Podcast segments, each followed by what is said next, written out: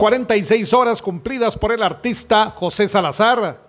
En busca del récord Guinness, el quesalteco José Molina Salazar cumple 46 horas de dibujar. La meta es llegar a 80 horas. El artista está ubicado en 14 Avenida 329, Zona 1 de Quetzaltenango. Desde Emisoras Unidas Quichén, el 90.3, reportó Carlos Recinos. Primera en noticias, primera en deportes.